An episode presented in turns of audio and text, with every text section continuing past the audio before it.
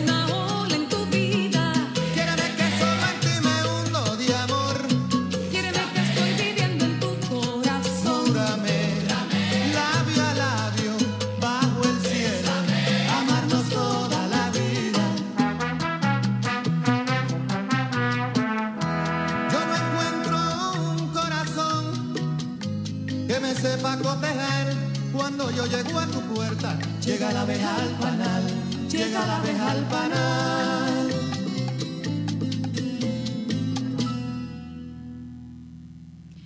Buenos días Puerto Rico, bienvenidas y bienvenidos a otra edición de Dialogando con Beni. Esta es su servidora Rosana Cerezo, llegando a ustedes como abeja al panal. Esa canción me tenía bailando aquí, me despertó porque hoy se me, se me pegó la sábana estudiando anoche sobre las abejas y la polinización y todo eso porque de eso, familias, que va a ser el programa de hoy, de las abejas. Eh, esas pequeñas zumbadoras, polinizadoras que han sido declarados por muchas personas, declaradas por muchas personas como eh, la especie más importante del planeta. A Albert Einstein se le adjudica una cita que no se sabe si la dijo o no, pero que se repite mucho, de que si las abejas desaparecieran, la humanidad desaparecería en cuatro años. Eh, Aquí en Dialogando con Beni hablamos de muchos temas de nuestra realidad. Y a veces pensamos que nuestra realidad es solamente la social y la política. Y hay una realidad que es común a toda la humanidad, más allá de cómo nos configuramos social, política, familiar, religiosamente. Y es el planeta que pisamos y que nos sostiene. Y las abejas y los polinizadores son parte de esa realidad biológica que nos sostiene, que está en amenaza y que por lo mismo tenemos que aprender de ella para nosotros mismos no ser quienes amenazamos a aquellas aliadas que sostienen nuestra vida. Así que nuestro programa de hoy en honor al Día de la Tierra, conocido en inglés como Earth Day, que se aproxima el 22 de abril, lo vamos a dedicar todo a hablar de abejas. Eh, pues qué es la polinización, por qué la abeja es tan importante, cómo son las abejas boricuas, eh, cómo les podemos hacer daño, el, cómo, qué efecto tienen los insecticidas y los plaguicidas que se usan y que usamos a veces comúnmente en nuestra casa, el famoso flit. Eh, y también eh, cómo es que se está estudiando la apicultura en Puerto Rico. Así que vamos a empezar primero con la parte científica y para ello tenemos de invitado al doctor Tugur Giray. Él es profesor de, de, biología en la Universidad de Puerto Rico, recinto de Río Piedra, y lleva 20 años o más estudiando un proyecto de investigación que estudia las abejas boricuas. También vamos a recibir hoy eh, en, esta, en este, esta primera mitad al joven agrónomo Alberto Acevedo, graduado del Colegio de Mayagüez, quien es experto en el tema de los pesticidas y cómo afectan a los polinizadores y otras especies. Así que para mí es un gran placer darle la bienvenida a estos dos profesionales y estudiosos de las abejas. Ya mismo los vamos a tener por Skype eh, a ver, déjame ver con la control. Creo que sí, ya los estoy viendo. Buenos días a ambos, profesor Giray y Alberto Acevedo. ¿Cómo están ustedes? Buenos días. Creo que no estoy escuchando el, volumen. Me parece que puede, puede ser que tengan que activarlo en su el micrófono en su computadora. Eh, buenos días, Alberto. Creo que ya tú estás activado ahí. Todavía no, no los oigo. Ahora oigo a alguien. Ahí abrió un micrófono, vamos a verle quién es. Buenos días. Buenos días, Turul Giray aquí. Gracias por la invitación y saludos a toda Radio Audiencia. Gracias, profesor Giray. Y vamos a ver si ya está eh, con sonido el agrónomo Alberto Acevedo. A ver por ahí si ves un, un icono de, de micrófono. Este, en lo que Alberto soluciona eso, ya te oiremos cuando arranques y lo encuentres, dices hola y te vamos, voy a arrancar con el profesor Giray. Pues gracias, profesor Giray, por estar disponible aquí para educarnos, porque usted hace una labor científica hace ya dos décadas aquí en Puerto Rico, desde la universidad pública y, ahora pues resulta que los ciudadanos pues también nos vemos muy afectados por eh, la supervivencia de las abejas. Así que yo quiero que empecemos por el principio, profesor, que si nos puede explicar qué es la polinización, porque vamos a hablar de la polinización de abejas en particular y cómo las abejas polinizan y la importancia. Pero ¿qué es la polinización? Bueno, eh, gracias por la pregunta. Básicamente eh, es transferir el polen, que es eh, células macho, con, al órgano hembra de las plantas en sus flores. Y esa transferencia muchas veces tiene que ser entre diferentes individuos, aunque hay plantas que pueden polinizar de mismo planta, de mismo polen, de misma planta. Y esa eh, polinización cruzada requiere un agente para cargar el polen. Y y lo más eh, eficaz de esto es polinizadores, se incluye como colibrí, la abeja de miel, abejas nativas que tenemos alrededor de 50 diferentes especies en Puerto Rico, que son distintas de las abejas de miel, mariposas, todo organismo que eh, hace ese servicio. Ellos hacen ese servicio para beneficiar eh, de recompensas que ofrecen las eh, plantas. Recompensas puede ser néctar mismo, el exceso de polen que ellos utilizan como proteína y incluso hay plantas que ofrecen material pegajoso de resina que estos insectos utilizan o estas polinizadoras utilizan por otros eh, fines, como en caso de los insectos, eh, como abejas, utilizan en construcción de su nido. Qué fantástico. o sea que aquí hay como un trueque, como si fuéramos nosotros al colmado y diéramos algo, dinero y nos devuelven algo. Hay, hay una relación mutua entre la abeja y las flores que, que polinizan. Eh, cuando poliniza entonces esa flor, eh, una vez se poliniza, que la polinización resulta en semilla. Eso es el resultado. Sí, básicamente el trueco, eh, lo que gana planta es que semilla ya está fertilizado y esa semilla puede convertirse a un otro nuevo planta. Obviamente también hay que formar una fruta eh, muchas veces protege esa semilla. Alberto, saludos. Perfecto. Perdón la interrupción. No hay problema. Qué bien que puedes eh, unirnos.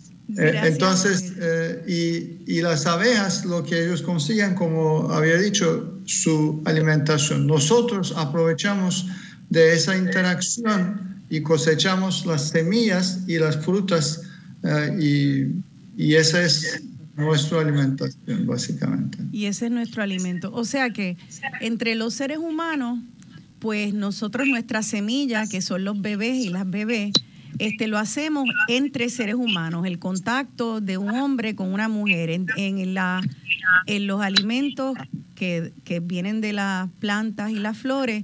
Eh, la flor para poder hacer ese, esa semilla que es su bebé, eh, es entonces para seguir recreando y procreando más flores necesita eh, no de otra flor, sino de polinizadores. Eso sería como una comparación más o menos eh, justa o estoy antropomorfizando demasiado la, explicación. bueno, bueno, las abejas ahí actúan como si fuera eh, la canción que usted estaba tocando antes de que empezamos. Ese es el como ambiente para que ellos puedan unir, básicamente. así es, así es. Bueno, entonces así que para que se propaguen las frutas, los vegetales y los alimentos eh, que vienen de las plantas, necesitamos polinizadores. ¿Por qué, doctor Giray? Es que se ha llamado tanto a la abeja, se le ha clasificado como la especie más importante del planeta? Bueno, eh, esa obviamente una opinión eh, y, en ciencia toda opinión se puede discutir, eh, pero podemos entender por qué piensan así cierto eh, cierto eh, grupo de personas, porque la abeja, vamos a decir, si no tenemos una de las plantas, no hay problema, la abeja va a seguir y nosotros también vamos a conseguir alimento, etc. Y las otras abejas también. Pero si removemos eh, la abeja del de panorama o polinizador, como polinizador, de momento el impacto es eh, muy grande porque 80% de plantas se polinizan ah, con eh, ayuda de las abejas. Así que al no tener este eh, organismo vamos a perder mucho de lo que hay, incluso a nosotros va a impactar grandemente en alimento porque polinización, sí, hablamos de muchos polinizadores y usted trajo esa esa eh, ejemplo de esa, esa función como un trueco, como un colmado, un mercado. Sí, en ese mercado los, muchos de otros polinizadores, pequeños, locales, eh, individuales, solitarios, eh, son como unos colmados de esquina de donde buscamos ese polen. Pero en caso de las abejas de miel, es como si fuera Amazon, tú puedes pedir en cantidades donde quieras, cuando quieras.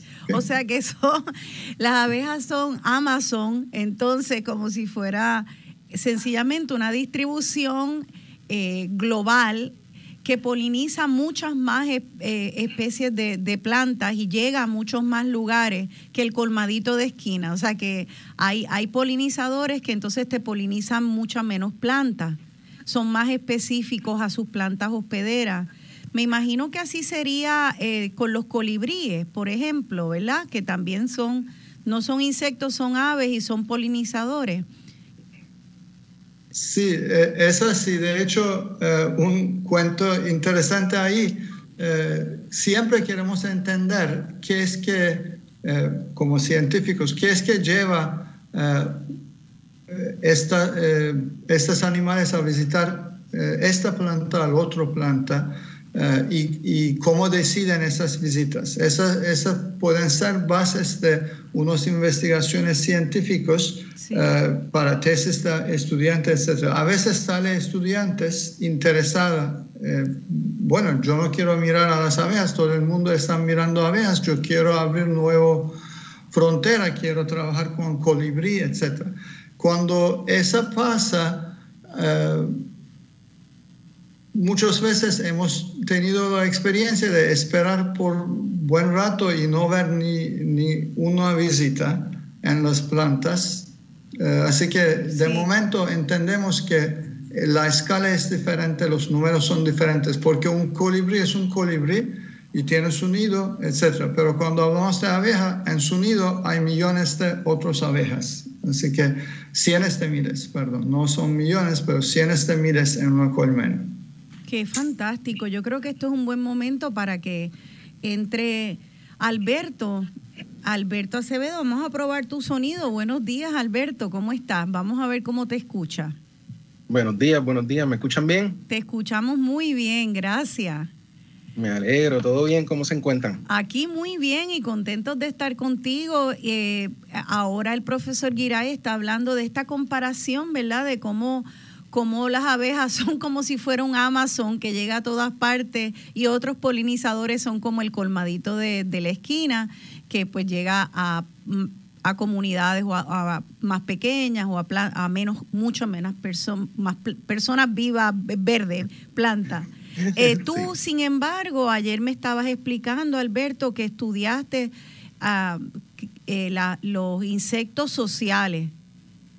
No, yo estudié insectos generalistas. General. Yo quería estudiar insectos sociales. ¿Perdón? Pero quería estudiar insectos sociales, pero en mi maestría, como trabajé con plaguicidas, trabajé con insectos generalistas, que se comen todos, se comen hasta ellos mismos. Ah, ya. Y entonces nos puedes explicar qué son los insectos sociales. Me parece que las abejas son entonces insectos sociales, ¿no? Como estaba explicando el profesor, que están en colmenas versus el colibrí. ¿Qué es un insecto social? Un insecto social es este insecto que se divide en castas, que tienen sus particularidades. Así que tú vas a tener grupos de, en esa misma colonia de insectos que tienen diferentes tareas. Y cada una de ellas hacen que la colonia sea como un organismo vivo en sí. Entonces tienes las que van a buscar alimento, las que van a guardar el alimento, las que van a alimentar a las crías, las que van a desarrollar a las crías, la que va a poner los huevos. ¿Ven? Los insectos sociales ya tienen ese, ese aspecto social de que unos van a hacer unas tareas, otros van a hacer otras tareas para en sí llevar así, desarrollar una colonia más grande y más productiva. Entiendo. Y entonces las abejas, eh, ya sabemos que está la reina abeja. Los otros días yo estaba escuchando que, que los seres humanos a veces oímos ese término de reina abeja y creemos que es la más importante en la colmena. Y sin embargo, eso, ese tipo de, de valor que si más importante o menos importante no parece aplicar en la colmena, ¿verdad? Los obreros y las obreras son eh, tal vez hasta más importantes. No sé qué, qué tienes que comentar en cuanto a esas castas. En la colmena sí, es bien importante la reina, porque la reina es la que va a mantener la oviposición y va a mantener esa regeneración de la colmena. Pero en caso de que la abeja reina falte, siempre hay otra abeja que puede tomar la posición, empezar a hacerla ser fecundada y seguir con la colonia.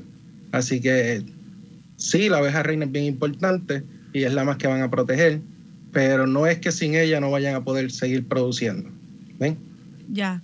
Entonces, eh, quiero hablar y aquí volver a pasarle la palabra al doctor Giray, que usted empezó diciendo que en Puerto Rico hay 50 especies de abejas. Eh, ¿qué, quiere decir que haya 50 especies? Porque me, gustaría, y lo, lo refiero a, a nuestra conversación de anoche, profesor, donde usted me explicó que solamente hay una especie humana y que sin embargo hay muchas más de abejas. En Puerto Rico hay 50, pero alrededor del mundo hay muchas más. Si puede hacer esa comparación entre especies de abejas y, la humanidad, porque pues hay gente que está, que, que piensan que la, la, humanidad, pues somos muy, muy diferentes por, la, por las razas. Eh, me gustaría que nos explique estas distinciones entre las abejas y la única especie humana. Sí, esa, eh, gracias por la pregunta y recordar de lo que habíamos hablado. Eh, básicamente, si una definición de especie en biología es un grupo de organismos que pueden reproducir entre sí, pero no con el otro. así que si, si copulan pueden producir hijos, pero no fértiles, por ejemplo o mayoría de casos ni van a poder eh, copular o producir hijos eh, si son de diferentes especies. Eh, mirando de esa manera, en Puerto Rico estamos hablando de 50 diferentes especies de abejas y en el mundo 26 mil, muy alta es número de, especies porque muy diversa es ese grupo de organismos. Pero eh, en, caso de, eh, de, seres humanos, sí, somos eh, Homo sapiens, pero va más allá el asunto, porque en caso de las abejas, incluso en el único abeja, especie de abeja que es abeja de miel, Apis mellifera, hay alrededor de, depende de quién cuenta, como 25 diferentes razas llamamos razas y biológicamente llamamos subespecies. Eso significa que eh, sí pueden copular y producir hijos, pero son tan distintos que podemos diferenciar en muchos aspectos esos grupos. Eh, millones de diferencias en su DNA entre eh, una raza versus otro. Eh, en caso de eh, humanos, aunque tenemos mismo palabra raza, es, es un constructo social, no, es, eh, no va más allá de algunas características superficiales como color de piel, el, pelo. realmente, si miramos a través de todo el genoma, no estamos encontrando una diferencia entre esos grupos que llamamos razas. Así que hay solamente una raza, más allá de especie, una raza y es eh, raza humana. Eso está fabuloso y yo creo que sostiene, ¿verdad?, todo lo que vienen diciendo las personas que nos están educando en cuanto a raza en el mundo. Eh, pues que más allá de, estos rasgos superficiales de entre los seres humanos, de color de piel o, pues las facciones o todo, en realidad a nivel genético es solamente una especie y es una raza. Esta, estas abejas, sin embargo, al tener tantas miles de especies, quiere decir que la genética de ella, eh, de cada una de esas especies, es diferente, eh, profesor Giray.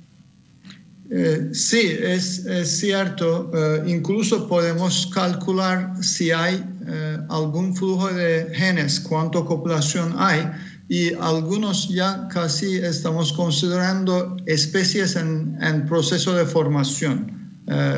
Abejas en África, Scutellata eh, y capenses, aunque son africanizadas, abejas africanas, son como casi dos diferentes especies por cómo, cómo difiere su vida. Detrás de mí, yo estoy utilizando ese trasfondo, tienen unas colmenas hechas de troncos de árboles. esa foto yo tomé en Turquía eh, esas abejas son caucásicas y solamente ocurren en las montañas cáucasas. Como hay mucho menos transportación, mucho más, menos mezcla, se quedan diferentes genéticamente las abejas comparado con seres humanos. En, eh, en eh, agricultura muchas veces tenemos un grupo que se llama unos abejas mezcladas. Eso sí es cierto, que no, no podemos definir, poner a una raza porque como seres humanos ellos han mezclado, pero solamente en contexto comercial, en sitios donde eh, se hace esa mezcla, pero en sus lugares, como lo que ves detrás de mí, como ocurre en Cape, en África, como ocurre en Puerto Rico, eh, por el aislamiento, eh, tenemos abejas que son distintas genéticamente de otros grupos. Esas abejas de Puerto Rico, eh, yo estoy llamando Gentle African Honeybee. Ese, ese nombre eh, se puso eh, Gene Robinson de Illinois, mi profesor de doctorado. ahora estamos llamando ya, esa fue al, inicio, ahora ya estamos llamando esta abeja abeja boricua o Puerto Rican Honeybee. Abeja boricua, tremendo. Pues vamos a hablar de las abejas boricua. Y si tiene algo especial esta abeja boricua, que les anticipo que sí, tiene mucho de especial eh, la abeja boricua, las abejas boricuas, y vamos a aprender de ellas en el próximo segmento aquí dedicado a las abejas de nuestro país, en Dialogando con Beni. Y los puercos comen de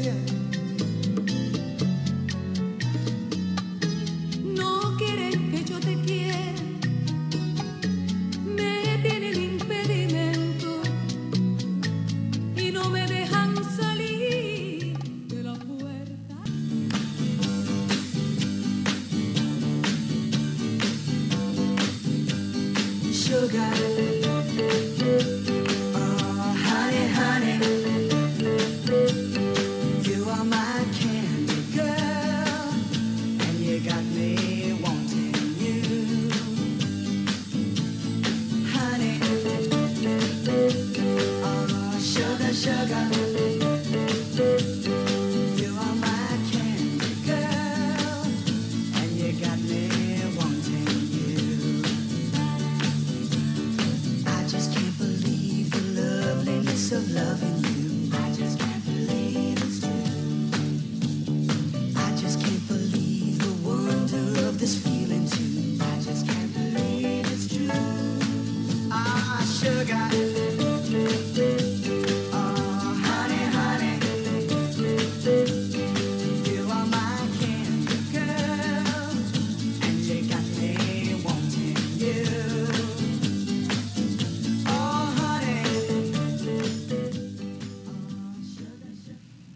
Sugar, Sugar, Honey, Honey, Azúcar, Azúcar, Miel, Miel, una canción de 1970 de un grupo llamado Los Archie. Aquí estamos hablando precisamente de abejas y algunas de ellas son abejas mieleras, pero la gran mayoría no son abejas mieleras y siguen siendo eh, de las especies más importantes y críticas de nuestro planeta, porque de ellas eh, depende en su gran mayoría la polinización de las plantas del mundo. Estamos dialogando con el profesor Tugur Giray y él es profesor de biología y con Alberto Acevedo, agrónomo graduado del Colegio de Mayagüez. Eh, es interesante, yo estaba buscando canciones que tenían que ver con abejas y con miel y no se me hizo tan difícil y, y ahí fue que me como que me hizo clic que en realidad en, inglés hay una, una frase que, ah, que dice, pues explicarle a los niñitos de Birds and the Bees, cuando hablan de la reproducción humana, hablan de los pájaros y las abejas. Y entonces entendí que precisamente lo que hay es como esta relación amorosa, si se quiere decir, pero de reproducción entre las abejas y las flores para poder reproducir y propagar y hacer más, más flores. Y por eso se le explica a los niñitos muchas veces eh, la reproducción humana usando la metáfora de la reproducción entre flores y abejas y pájaros y todo eso. Bueno. Estábamos hablando entonces de las abejas boricuas, que ya creo que se empieza en la comunidad científica a hablar de la abeja boricua, lo que me, de verdad para mí es un honor tener aquí al profesor Giray, porque en la Universidad de Puerto Rico pasan estas pequeñas maravillas que para muchas de nuestro pueblo eh, son pues que ¿verdad? Como un secreto, un secreto, no sabemos lo que está pasando y hay un trabajo crucial, no solamente para la isla, sino para el país. Esto, quiero resaltar que esto no quiero que se me escape luego, lo tenemos que hablar. Parte de salvar a las abejas no solamente es nosotros asumir unas prácticas saludables para nuestro medio ambiente, sino salvar también a las instituciones que las estudian y, sacan y diseminan la información para que podamos salvar a las abejas ahí en Puerto Rico. Salvar a las abejas es también sinónimo de salvar a la Universidad de Puerto Rico donde este profesor junto con un grupo de profesores que cada vez según se van retirando sus plazas se van congelando y se va dejando de estudiar eh, a las abejas y a toda la naturaleza, y aquí tenemos al profesor Tugur Giray, que lleva 20 años, él es de procedencia turca, y él lleva 20 años dedicado a estudiar nuestras abejas. Eh, esto es algo muy importante, luego vamos a hablar del tema institucional de, de, la Universidad de Puerto Rico y su función, pero por ahora, doctor Giray, me interesa que nos explique eh, ¿Qué particularidades tiene la abeja boricua? Si es nativa de aquí de Puerto Rico o si en algún momento llegó importada y se quedó. ¿Cuál es la historia de la abeja boricua? Gracias eh, y gracias por la eh, por apoyo a la universidad también. Imagínate. lo que bien bienvenido. lo que es es las abejas de aquí, cuando yo llegué a Puerto Rico, eh, yo pensaba que las abejas me van a comer eh, vivo como había sucedido en México. Yo fui a México para estudiar esas abejas asesinas, lo que llaman africanizadas. Y en Puerto Rico sabíamos que desde 94 habían llegado estas abejas a la isla y en periódicos había noticias en, esos momentos de ataques de las abejas en el mismo centro de, eh, plaza de, un municipio, etc. Así que yo pensaba que voy a estudiar agresividad en las abejas. Empecé a recoger abejas en el eh, campo y cada vez, ah, esa no es agresiva, esa otra no es agresiva, esa esta tampoco es agresiva. Y cuando pasó eso, decidí mirar a su genética, tal vez estaban, ya habían ido esas abejas africanizadas. Eh, y cuando miramos, no es real, son abejas africanizadas, son, eh, sus parientes son las abejas asesinas de Texas, realmente. Esa descubrimos. Eh, y, y entonces, ¿por qué son eh, no son agresivas. ¿Qué pasó con ellos? Eh, fue eh, la pregunta y, y, básicamente no se puede pelear en un sitio donde la primera necesidad es conseguir alimento. Estas abejas están dedicando su tiempo a buscar alimento y no tienen una inversión grande para para pelear o defenderse, porque si no tienes para sobrevivir, eh, ¿qué vale si puedes atacar eh, a los otros que están viniendo a su colmena, etcétera? Así que Eh, y María es un ejemplo de lo que pasó. Un 90% de las abejas murieron en María y lo que pudieron sobrevivir eran lo que tenían alimento para pasar todo ese periodo, dos meses o un poco más de dos meses, sin alimento de afuera. Así que eh, lo único que podían sobrevivir eran los mejores en almacenar y eh, no eran lo que estaban eh, utilizando mismos abejas. lo que estaba diciendo Alberto, esa división de trabajo en la colmena determina qué grupo va a defender, qué grupo va a ir a buscar alimento. Aquí inversión ha sido en dirección de crecimiento y mantenimiento en vez de en eh, eh, gastos militares en las eh, sociedades de abejas en Puerto Rico. Otro, gastos militares, usted quiere decir de, dentro de la colmena de las abejas como que también tienen ejércitos agresivos y aquí están más dedicadas en Puerto Rico a buscar comida que a atacar. Entonces, si, si pudiera interrumpirlo ahí, porque es que tengo una pregunta, ¿quiere decir que tienen menos alimento en Puerto Rico y que donde son agresivas están pimpas, tienen tanto alimento que entonces pueden eh, organizarse, hacer ejércitos? de abejas y agredir porque ya, ya las, eh, las reservas de alimento están altas?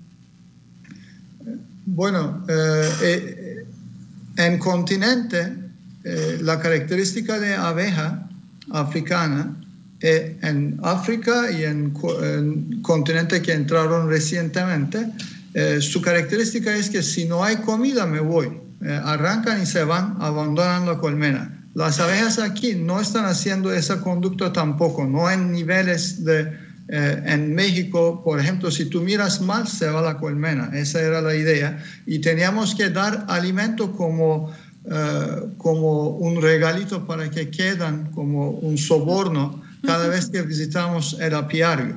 No es que no tenían comida, tenían comida, pero había que dar un poco más como un soborno para que quedan tranquilos en el apiario. Mientras en eh, Puerto Rico, eh, ahora mismo yo estoy en mi eh, sitio de investigación en Gurabo, estación experimental, y los muchachos están Catalina y eh, Berk, Berk es un estudiante de Turquía, Catalina de Puerto Rico, están inspeccionando las colmenas. No hay que alimentar si no necesitan alimento. Eh, así que allá no es que hay más comida, ellos buscan la comida, dejan todo el nido y siguen y no acumulan muchos recursos dentro de la colmena. Lo que están haciendo con recursos es nuevas abejas, siguen produciendo más y más abejas y siguen moviendo de sitio buscando nuevo alimento. Aquí las abejas pueden mover y eso es lo que pasó cuando vinieron en 1956 las abejas africanas, africanizadas a Brasil, movieron 100 a 300 millas al año. Si aquí quieren mover 300 millas, van a estar en el mismo medio del océano. Así que no hay dónde ir. Esa es la única isla que tienen y tienen que manejar esa isla bien. No se puede pelear, hay que, hay que producir. Wow, ojalá cogiéramos ejemplo de las abejas, como que no estuviéramos tanto peleando, ¿no? sino produciendo como nuestras abejas, que pues entonces son más buena gente las abejas boricuas. Sí, eh, de hecho llamamos eh, en laboratorio cariñosamente, ese es el efecto piña colada. Eso está bien bueno, qué bien. Entonces tenemos 50 especies de esas abejas puertorriqueñas, profesor, eh, más o menos. Bueno, eso es lo que estaba contando, es abeja de miel apis mellifera, lo que vino de Texas eh, y aquí se cambió a adaptar a la isla. Eh, y, pero sí mantuvo su característica de defender contra uh, ectoparásitos en la colmena varroa, que es mayor problema. Y la razón de que todo pisto era abierto para abeja africana era que abejas europeas ya habían eh, reducido en Puerto Rico. No, no, quedaba ninguna, aparte de lo que tenían los pocos apicultores que quedaban en, en los 90. Eh, los otros abejas son nativas, son de aquí y nosotros miramos a sus números de los 1900, 1901 hasta hoy día en las colecciones de Mayagüez, el recinto y colección de zoológico en UPR Río Piedras y en, y en el Jardín Botánico, en tres colecciones, y los números de ellos son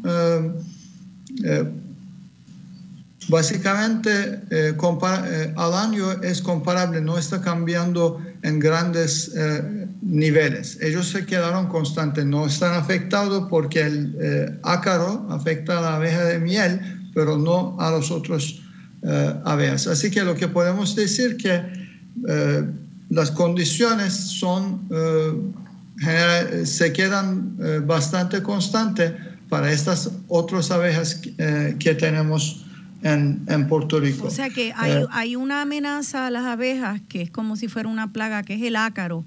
Eh, ese ácaro también, es, me imagino que será parecido al que, al que vemos comúnmente en las plantas, y se llama ácaro. Entonces, e, esa, esa plaga, ya que usted llama ácaro, por alguna razón, a, las, gran parte de las abejas de Puerto Rico no les afecta ellos, ellas tienen una defensa contra ese ácaro.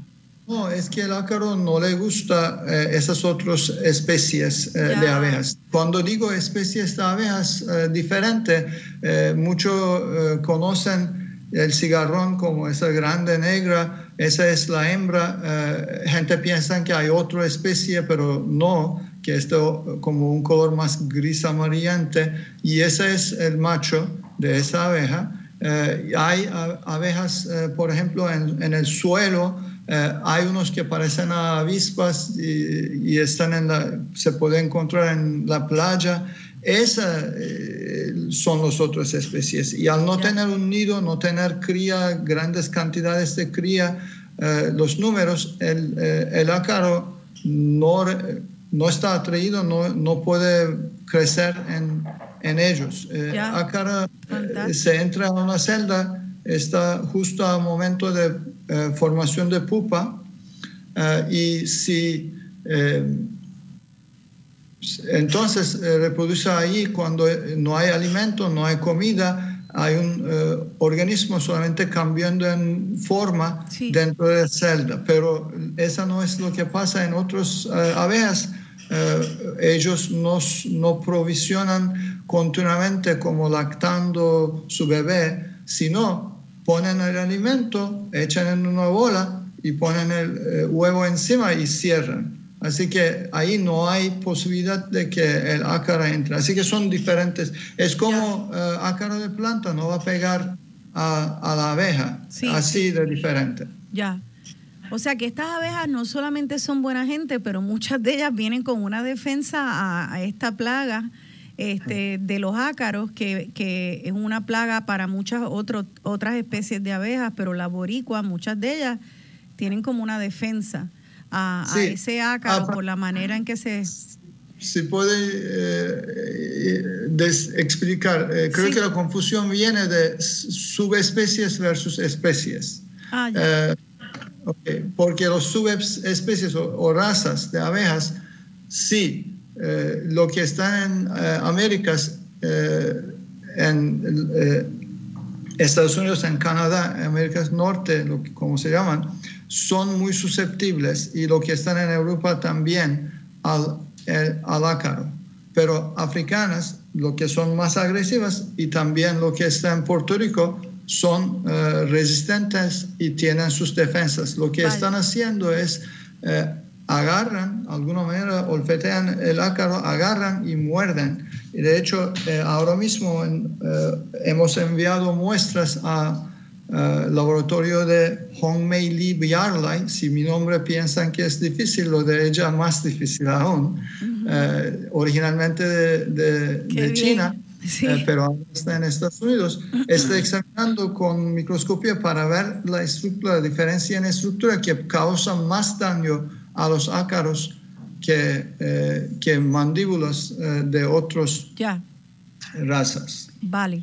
Pues entonces, eh, la última pregunta en cuanto a estas plagas, que quiero saber si entonces de alguna manera la, miel de Puerto Rico pudiera ser más pura por, porque tenemos abejas que tienen esta resistencia a los ácaros. Este, o, o di un salto de lógica salté ahí demasiado. Eh, gracias, es excelente eh, punto, porque eh, sí, en la manera que manejamos las abejas en Turquía, como ven detrás de mi espalda, en República Dominicana, en Estados Unidos, en Europa, es echar veneno en la colmena para matar el ácaro. Ácaro es más o menos un artrópodo parecido al insecto. Así que si matamos el ácaro, muy probablemente estamos afectando a la abeja. Hay una balanza ahí, tratamos de buscar nuevos químicos para utilizar, para matar, dañar el ácaro sin dañar mucho a la abeja. Pero los químicos que utilizamos son básicamente pesticidas con mismos efectos como en nosotros, como cáncer, como eh, interferir con reproducción, porque si estamos tratando de interferir con hormono juvenil, como hacemos con ácaros o eh, garrapatas en, eh, en perros, ¿okay? esa molécula es bastante parecida, aunque es lineal en su forma nativa, en, eh, cuando dibujamos, en solución se parece a nuestros esteroides como de sexo, así que va a afectar a nosotros en manera endocrina también. No es recomendable eh, usar esa afuera de su uh, tiempo, lugar, etcétera, que Alberto muy probablemente puede hablar de eso pronto. Pues lo, que eh, lo que voy a decir, aquí no hace falta uso de esos químicos. Desde 2013, en una investigación con USDA, APHIS, estamos monitoreando y con el Departamento de Agricultura de eh, Puerto Rico, Aixa Ramírez eh, y eh, Shirley Cruz son personas involucradas en ese proyecto. Hemos determinado que las, eh, la cantidad de ácaros en promedio no sobrepasa el umbral para, para utilizar esos químicos. Excelente, o sea que... Por eso debe de estar bien, pero un problema en 2018, después del huracán, de hecho hemos visto en cuatro apiarios esas eh, muestras se hacen anónimo, así que eh, nombres solamente ellos sepan, tienen niveles de pesticida 10 veces más alta de en Estados Unidos. Así que vamos a dañar algo bueno por sin necesidad. así que esperamos que con ese programa y en otras intervenciones, nuestros apicultores nuevos empiezan a y los eh, que están aquí empiezan a cambiar eh, a lo que estábamos haciendo anteriormente. Esto sí está, eh, es una excelente noticia de la mano de una terrible noticia. Es a la misma vez que nos estamos enterando de que nuestras abejas no son agresivas, a pesar de ser algunas de ellas africanizadas y ser familia de las agresivas este, son unas abejas buena gente, encima tienen una protección a las plagas del áfido que, que en otros lugares eh, hacen que se tengan que usar pesticidas eh, tóxicos a la salud humana eh, y carcinógenos que tienen efectos a nivel hormonal en nuestro cuerpo. Y teniendo esta bendición de tener abejas incluso producen miel más pura, eh, sobre el cual no hay que usar pesticidas, de alguna manera después de María se están encontrando 10 veces más pesticidas que, la, que las abejas y en las colmenas en Estados Unidos, donde de hecho no tienen esta bendición de tener eh, la protección contra la plaga de áfido. Eh, vamos a hablar entonces de pesticidas, porque vamos a pasar ahora entonces a, hablar de este tema con Alberto Acevedo. Alberto, caramba, ¿qué es eso? Tenemos unas abejas puras que no hay que usar el pesticida y después de María se encuentra que unos niveles astronómicos de pesticida. Esto quiere decir que hay alguien que no sabe que está contaminando algo que, está... Eh, maravillosamente y milagrosamente puro en un mundo bien tóxico. Eh, eh, ¿Será que, que después de María, porque murieron tantas abejas, la gente cree que al usar las plaguicidas la están ayudando. Estoy especulando, pero es que a veces usamos, usamos plaguicidas pensando que hacemos la gran cosa. Tal vez creen que la están ayudando. Eh, eh, Pues, los plaguicidas, cuéntanos. Empezando, un plaguicida igual que un insecticida. El plaguicida está hecho para matar plagas y el insecticida está hecho específico para matar insectos. Este, cuando pasa el huracán, empiezan más producciones agrícolas, empiezan a desarrollar y pues aquí viene el mal uso de insecticidas. No hay una coordinación, empiezan a utilizarlos mal, hacer las, aspersiones mal y como les, bueno, les voy a explicar en un ratito, la biomagnificación. Cuando el insecto va flor por flor, quizás el insecto no se ve afectado como la abeja, pero cada vez que vuelve a la colmena, que vuelven estos cientos de miles de abejas, cada una lleva un chispito y eso se va acumulando en la miel. Y por eso es que encuentras entonces en, lo- en los trazos de la miel mucho insecticida, porque aunque no le afecte a ella, como lo estás usando mal y estás usando mucho, pues todas esas abejas que van allí, pues te traen una concentración más grande a la colmena. Entonces, eh, cada cuando sea ah, cuando para empezar, eh, vamos a, a volver a María, porque parece que María fue como un eje, un momento donde hubo un pivote en cuanto al manejo de las abejas eh, y murieron muchas abejas. ¿Cómo está la población de abejas post María? No sé si tú sabes o, eh, o si no, pues le podemos preguntar al doctor Giray. El doctor, el doctor está más al día en eso. Doctor, ¿cómo después de perder 90% de nuestra población de abejas en Puerto Rico, cómo estamos ahora? Rapidito. Hemos recuperado, podemos decir. Esa es eh, en números comerciales, en eh, nuestra investigación y lo que están eh, reportando los apicultores, hemos recuperado. O sea que Gracias, ya, qué bueno, gracias a Dios. Y entonces, ok, hemos recuperado nuestras abejas, pero entonces por alguna razón las recuperamos y las estamos envenenando más. Este, vamos a ver, eh, ¿por qué eh, ustedes creen que puede estar usándose plaguicidas cuando en realidad no se llega a ver ácaros en un nivel, a un umbral que los requiera en Puerto Rico? Ve, yo no me estoy refiriendo a que usen insecticida directamente en la colmena como para atacar el ácaro, sino que la abeja cuando va polinizando va acumulando de esas este, siembras que han, que han utilizado y de esos néctares van atrayendo ese néctar con ese químico, porque muchos de los insecticidas que se utilizan hoy día son sistémicos, así que eso va directamente a la planta. Y está en todas las, células de la planta, ¿me entiendes? Como que la planta se convierte en insecticida. Entonces creo que, que mi pregunta es, pues, fíjate, es que la- las abejas no saben de propiedad privada. Ellas están por ahí como el Amazon de, de la naturaleza, polinizándolo todo, pasando de frontera en frontera. Ellas no consultan el CRIM para brincar de finca en finca. Si hay un apicultor y, o una apicultora que quiere tener su finca y tiene su finca orgánica, pero esa abeja eh, va migrando y polinizando de fincas cercanas donde hay plaguicidas tóxicos y vuelve luego a, a la finca orgánica, pues en realidad no se puede mantener ese producto orgánico. Eh, ¿Eso sería cierto, eh, Alberto? Es, es bastante difícil. Si, si puedes hacer barreras vegetativas y mantenerle el alimento más cerca para que ella no quiera explorar más af- afuera, pero siempre corre el riesgo de que la abeja va a ir a buscar a pecorear más allá.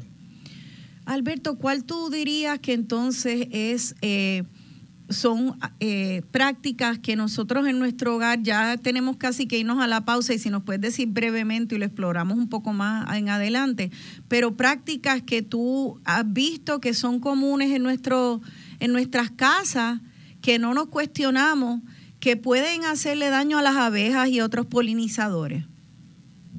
Bueno, específicamente yo diría el, el mal uso del flit, por decirlo así, Sí. porque lo usan, el flit es un, es un insecticida de contacto. Si tú lo echas por echarlo no vas a afectar al mosquito, ¿ves? Porque tiene, el, insecticida tiene que tocar al mosquito. Aunque los flits son insecticidas que son piretrinas y son piretroides casi todos, porque la piretrina es la natural y el piretroide no se mantiene tanto en el, en el sistema y se degrada rápidamente, igualmente afecta porque tiene los olores, la, va, va a atraer a la abeja. Hablamos ayer, la abeja tiene un olfato 10 veces mejor que el perro Así que muchas veces tú lo vienes con olor a pino, con olor floral, con olor a tal cosa. Pues la abeja se siente atraída.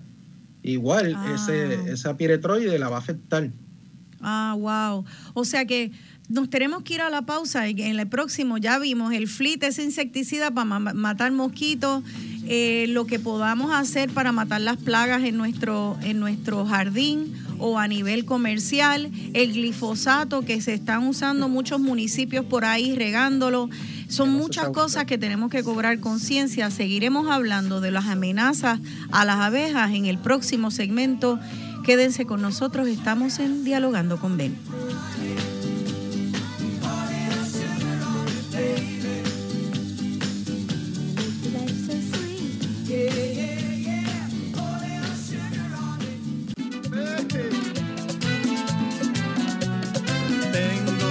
Admirable en los cielos y el amor de su Espíritu Santo.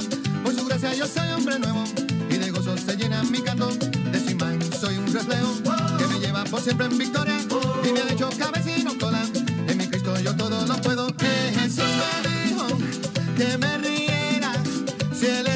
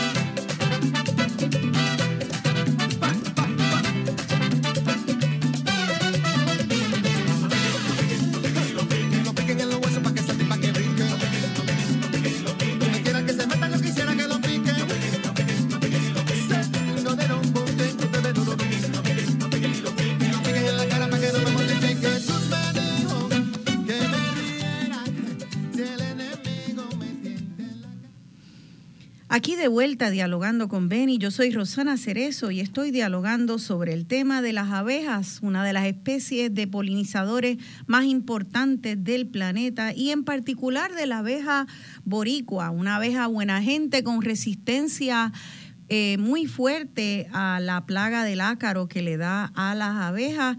Eh, estamos dialogando con el doctor Tugur Giray, profesor de biología y él es el director de un proyecto de investigación de las abejas boricuas en la UPR, también con Alberto Acevedo, agrónomo graduado del Colegio de Mayagüez, y estamos tratando de conseguir para que entre a la conversación, por si nos está oyendo, a Hermes Cosme, el director de la Escuela de Apicultura del Este. Él fue quien amablemente me puso en contacto con el resto de los invitados. Don Hermes, por favor, si me oye por radio, eh, estamos tratando de conseguirlo por teléfono para arrancar el resto del programa con usted. Bueno, pues vamos entonces a continuar con este tema de los plaguicidas. ¿Están ahí los invitados? Este, no los Sí, veo por aquí. Skype. Vamos a ponerlos Sí. chéveres. Eh, vale, pues entonces, eh, ¿cuáles son estos, eh, estas otras prácticas? Estamos hablando del famoso fleet, que, que quiero que, que mi mamá lo oiga, ya se pasa, cómprame fleet, cómprame fleet. Pues mira, tal vez hay maneras de controlar los mosquitos. La verdad que los mosquitos les tenemos miedo y con razón, porque el dengue eh, no es chiste.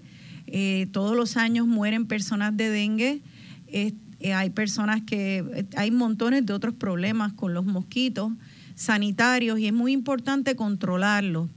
Eh, los otros días en mi urbanización los vecinos estaban muy contentos porque anunciaron que se en el municipio que se iba a fumigar.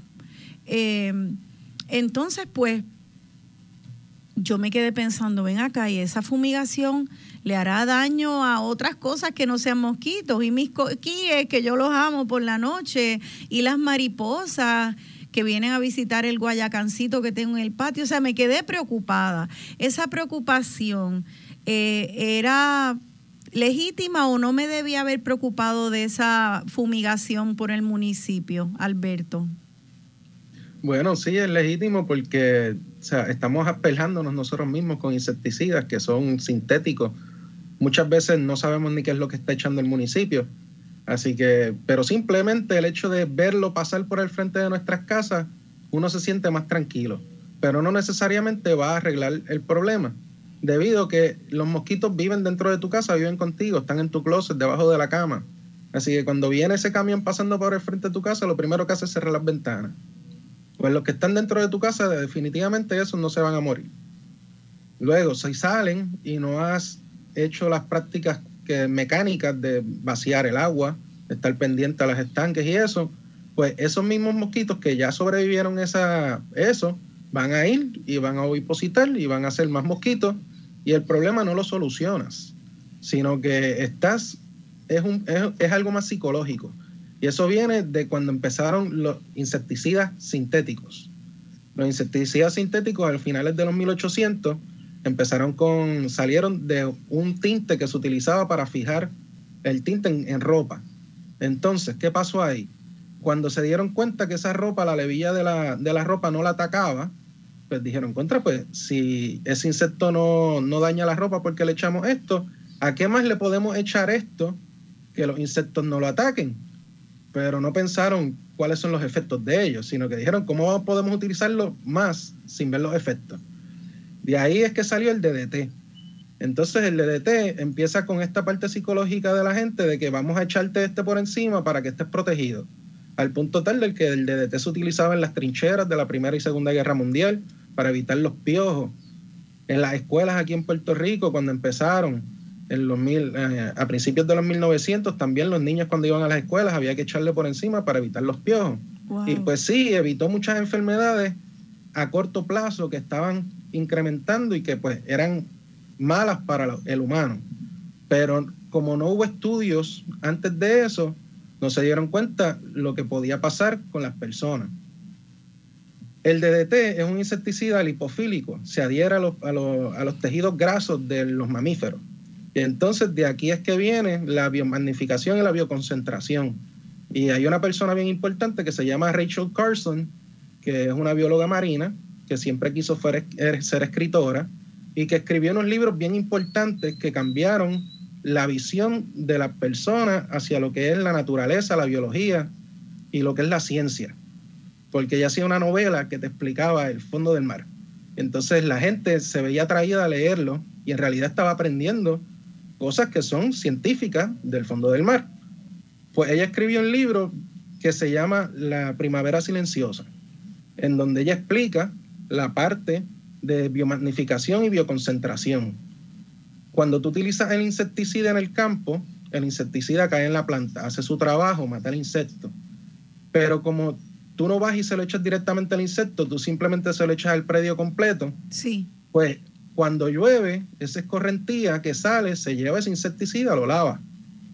Porque esos primeros insecticidas son bien, o sea, perduran mucho en el, en el, en el sistema. Y eso es importante, déjame hacer un, un hincapié aquí, porque las características ideales de un insecticida es que sea gran especi- eh, con gran especific- especificidad, o sea, que el insecticida ataque exactamente el insecto que tú quieres, que tenga baja toxicidad en humanos y en, otro, y en la flora y la fauna, que la dosis letal sea baja, que sea de bajo costo, que tenga características latentes, así que tú quieres que se mantenga en el lugar por un periodo de tiempo lo suficientemente largo para interactuar y matar la plaga, pero que no sea persistente ni se acumule. Estas son las características ideales. Esto raramente ocurre en un insecticida, raramente lo encuentran. Y entonces de ahí es que pasa lo del el DDT. Como te estaba diciendo, Rachel Carson hace la, primavera silenciosa en donde ella explica que esa escorrentía se lleva ese insecticida, lo lleva a los lagos, el plancton, que son las plantitas que crecen, el alga, lo absorbe. De ahí los peces se comen eso y el pez no se come una alguita, se come un montón de alga y está todo el tiempo comiendo alga. Y ese insecticida se va acumulando dentro de ese pescadito que está allá adentro, ese pececito. Después viene un águila, se come ese pez, pero él no se va a comer un pez, se va a comer unos cuantos. Entonces ya ese pez tiene una concentración más alta del insecticida. Cuando el, el águila se come el pez, pues ese insecticida interactúa con él y de ahí es que viene que el águila calva cayó en peligro de extinción y era porque el insecticida interactuaba con la deposición de calcio. Wow. Entonces, cuando el águila ponía el huevo, el huevo no era lo suficientemente duro para que águil- el aguilita que estaba adentro se desarrollara. Wow. Así que se rompía el huevo y no había más pajaritos, ¿ves? Y de eso se trata la, la primavera silenciosa. Eso es el, el título de un libro que déjeme hacer eh, aclarar. El, el libro traducido al español se llama Primavera Silenciosa, en inglés se llama Silent Spring, eh, de Rachel Carlson. Carlson. Y eh, eh, pues esa explicación eh, genial, porque yo creo que usa la, la, la, eh, el ejemplo de, de- del águila calva, que yo creo es el símbolo de los Estados Unidos, el que es que vemos en tanto eh, en, el, en el dólar y, y vemos e- ese es el símbolo de los Estados Unidos y está en, en peligro de extinción y nadie fue directamente a rociar de insecticida a un águila. Es que sencillamente cuando empezamos a rociar de insecticida y plaguicida en nuestro patio, creemos que se queda en ese patio porque tenemos esta concepción limitada y absurda de la propiedad privada que la naturaleza no entiende. Está todo unido,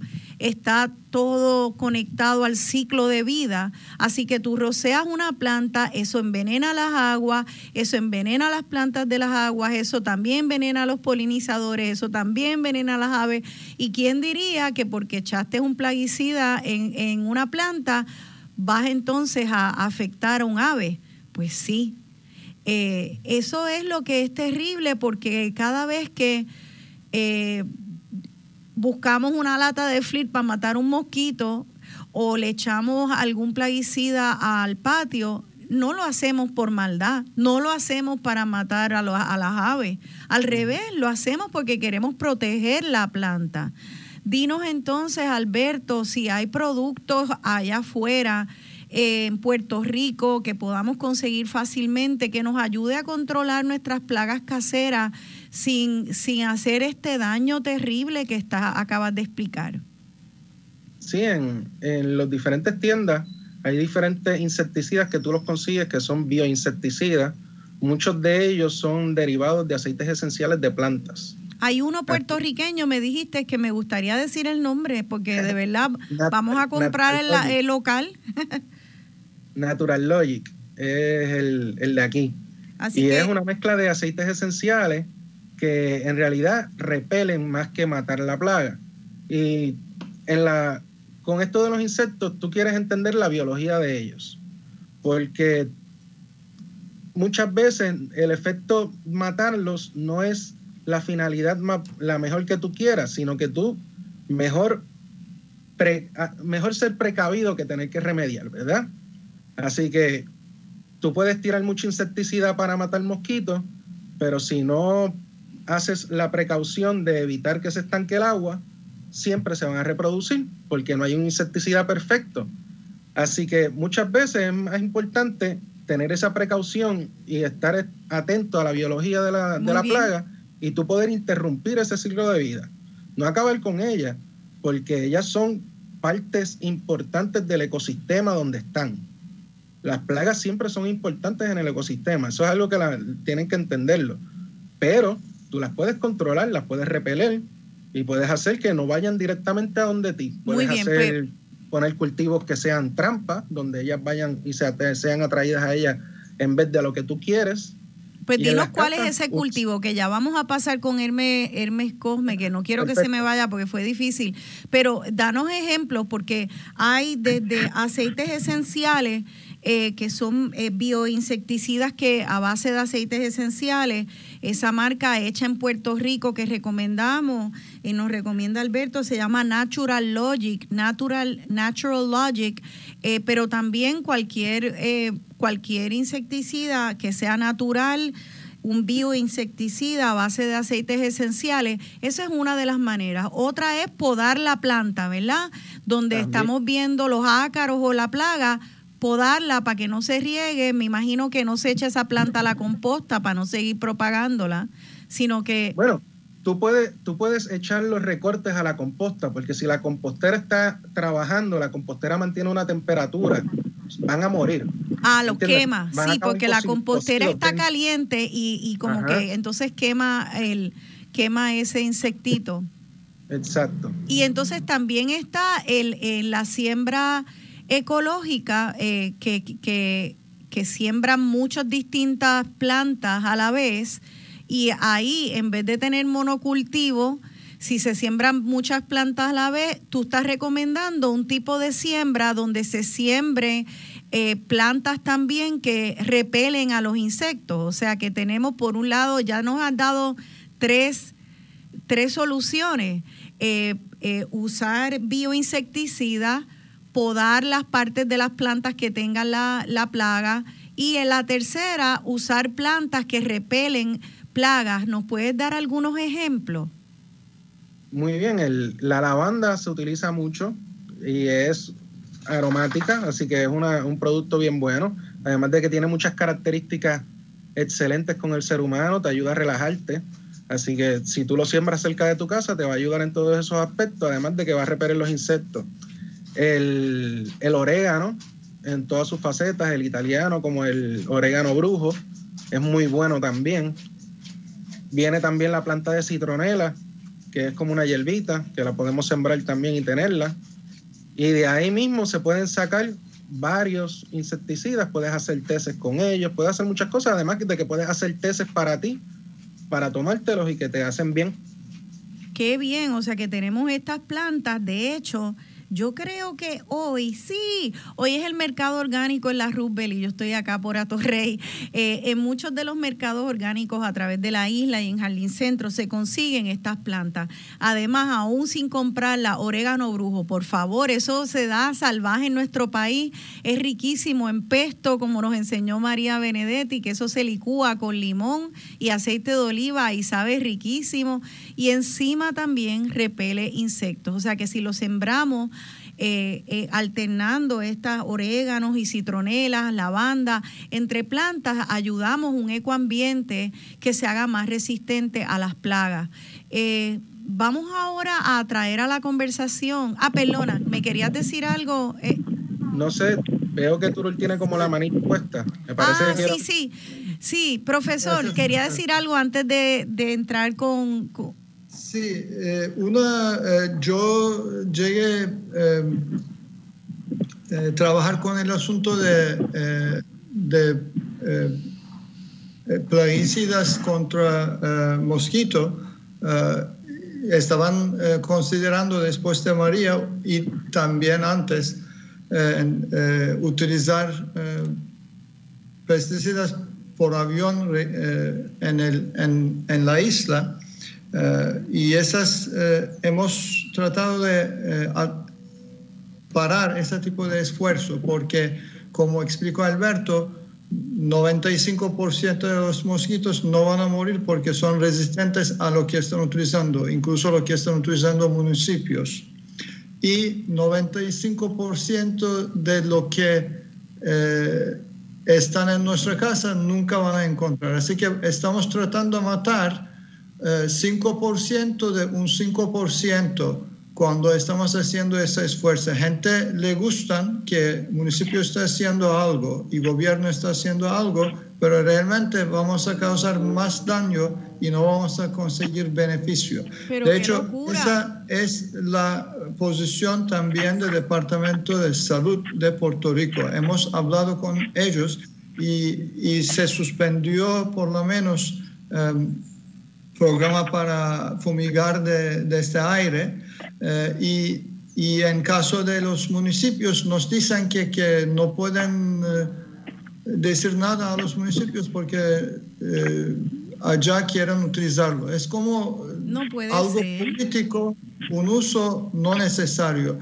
porque el Departamento de Salud también sabe que lo que funciona es educar a la gente eh, y ir en, eh, en, brigadas, que ese programa existe en Puerto Rico, a los sitios donde ocurrió un eh, caso de dengue, vamos a decir, y eliminar focos, focos de infección, crecimiento de mosquito. y esa funciona realmente y no hace falta ninguna de otras medidas. Vamos entonces... Yo creo que como, como explicó Alberto, que hay un efecto magnificador cuando estamos oyendo en este programa, por favor, todas las personas que estén oyendo, hagamos como las abejas, seamos abejas, tengamos el efecto multiplicador de empezar a hablar con gente y decirle, riega la voz que, mira, 95% de los mosquitos no mueren con estos insecticidas que nos envenenan a nosotros, nos matan a nuestros coquíes, matan las abejas y nos van a chavar el medio ambiente. Así que, por favor, rieguen la voz para exigirle a estos municipios que están asperjando que eso no es lo que queremos, que gracias por, por hacer el teatro, pero eso no es lo que queremos. Queremos que de verdad mueran los mosquitos y es educándonos de cómo...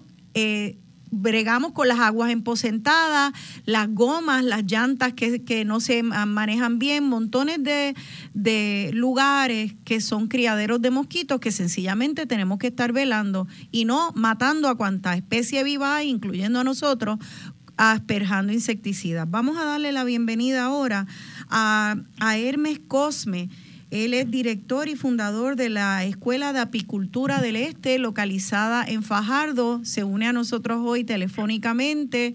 Creo que ya lo tenemos en línea. Buenos días, eh, don Hermes, ¿está con nosotros? Sí, buenos días. Buenos días al profesor Turul y buenos días Alberto, ¿verdad? Estaba, estaba muy interesante la, Gracias. Buenos días, Turul. Dos compañeros porque hemos trabajado mano a mano, no solo en lo de las abejas, también en de las cosas que perjudican a los seres humanos. Bien. un tema, tocaron un tema y le voy a añadir un cantito a, lo de Alberto. Mira, muchas veces, muchas veces la gente no ve estas charcas de retenciones que se están haciendo en las vaquerías, ¿verdad? Y, y estas charcas de retenciones se hacen con el, con el uso de recoger las aguas que se utilizan en las vaquerías. Pero muchas veces cuando vienen que la, la lluvia fuerte esas charcas se desbordan y esas charcas van a tener al río. Y del río pasan a dónde? A las represas donde el ser humano consume esas aguas. Y eso es veneno. Lo que se está este, consumiendo ahí son pesticidas, escucha, pesticidas. Bien. Hello. Sí, lo, lo, escucho. Es que sigo oyendo estas cosas y yo digo, bueno, pero ven acá, ¿cuándo le vamos, vamos a hacerle caso a la ciencia? No se, no se supervisan, escucha, no se supervisan que estas charcas sean debidamente este, descargadas en troces como se exige la ley, no se le da el seguimiento correcto. Pero Turul habló de algo, habló de algo que, que, me iba a traer a mí unos añitos de cárcel y fue la situación de, de la fumigación aérea, de veras.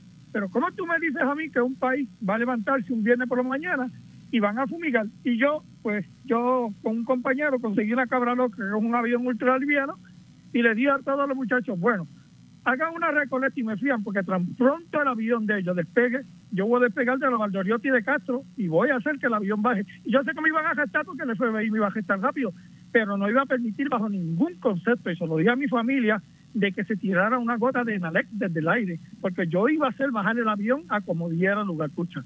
Y, y al otro día me llamaron, sí, pero escucha, al otro día me llamaron dos pilotos, al otro día me llamaron tres, al otro día me llamaron 14 cabras locas habían para nosotros bloquear la salida de ese avión que iba a tirar Nalec sobre la isla de Puerto Rico. Una locura, como dice Turul, le doy toda la razón porque eso no iba a resolver absolutamente nada contra los mosquitos. Al contrario, eso es lo que le está echando perfume porque eso no mata ni el 5% de los mosquitos que hay en Puerto Rico. Pues, eh, lamentablemente. eh, es que la, la- es que es interesante, yo creo que esa actitud de armas tomadas que tiene Cosme es la que tenemos que tener Cosme, cuando Cosme. también vemos un camión que está paseando por las calles calladito, Ajá. ¿verdad? No, calladito y va, venga para acá echando ese perfume tóxico que mata solo 5% de los mosquitos y que sin embargo recuerdo cuando yo trabajaba en Aula Verde, allá en la comunidad entre San José y Manuela Pérez, eh, había un mariposario en un proyecto comunitario en el cual yo trabajé y ah, cuando anunciaban que se asperjaba, la comunidad celebraba y nosotros salíamos corriendo a ver cómo se podía proteger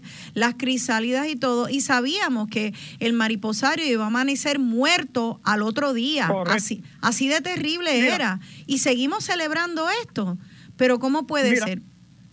hay, hay, hay la ley, la ley 30.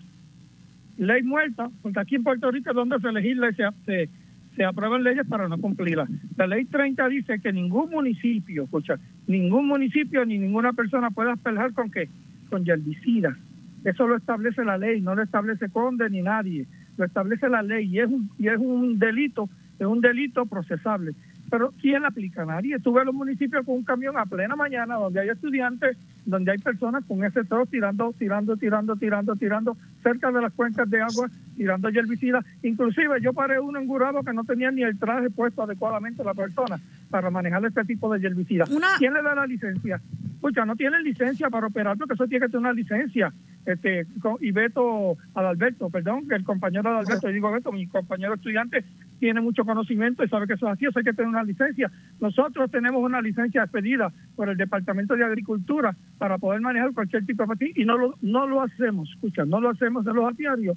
Imagínate tú, una persona que nunca ha estudiado nada en relación a los pesticidas, con una manguera tirando herbicida en pleno 7 de la mañana, 8 de la mañana, donde está el tapón, están todas las personas bajando con sus niños para las diferentes escuelas, el efecto que hace eso el- a la que el viento lo carga. Entonces yo me pregunto, nosotros no podríamos repartir por las redes sociales una copia de esta ley 30 y cada cual imprimirlo por si vemos que están asperjando, que están usando glifosato en calle y poder ir y decirle, mire, paren, paren esto porque esta es la ley y ustedes lo están haciendo ilegal. Eh, esa ley 30 entonces prohíbe asperjar con qué insecticida? herbicida. Con herbicida. Y glifosato. Eso es correcto, y glifosato. Y está vigente.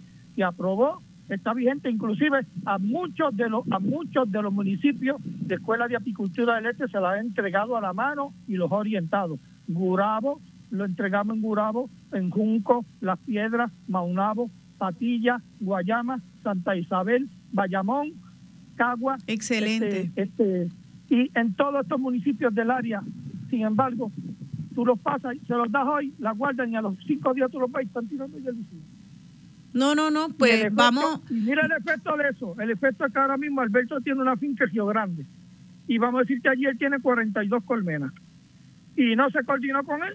Y pasaron durante la mañana, durante el swap, tiraron glifosato. Y a los dos o tres días se, se fue a picar el apiario porque, porque no le avisaron y no hubo manera de proteger las abejas que están saliendo aquí a trabajar.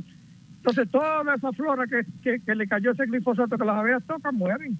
Mueren porque Que van a daña la morir. miel. vámonos, vam- nos tenemos que ir a la pausa. En el próximo vamos a hablar de, de lo bueno, lo que están haciendo nuestros apicultores y también una advertencia eh, del profesor Tugrul para aquellos aficionados apicultores, para que hagamos las cosas bien.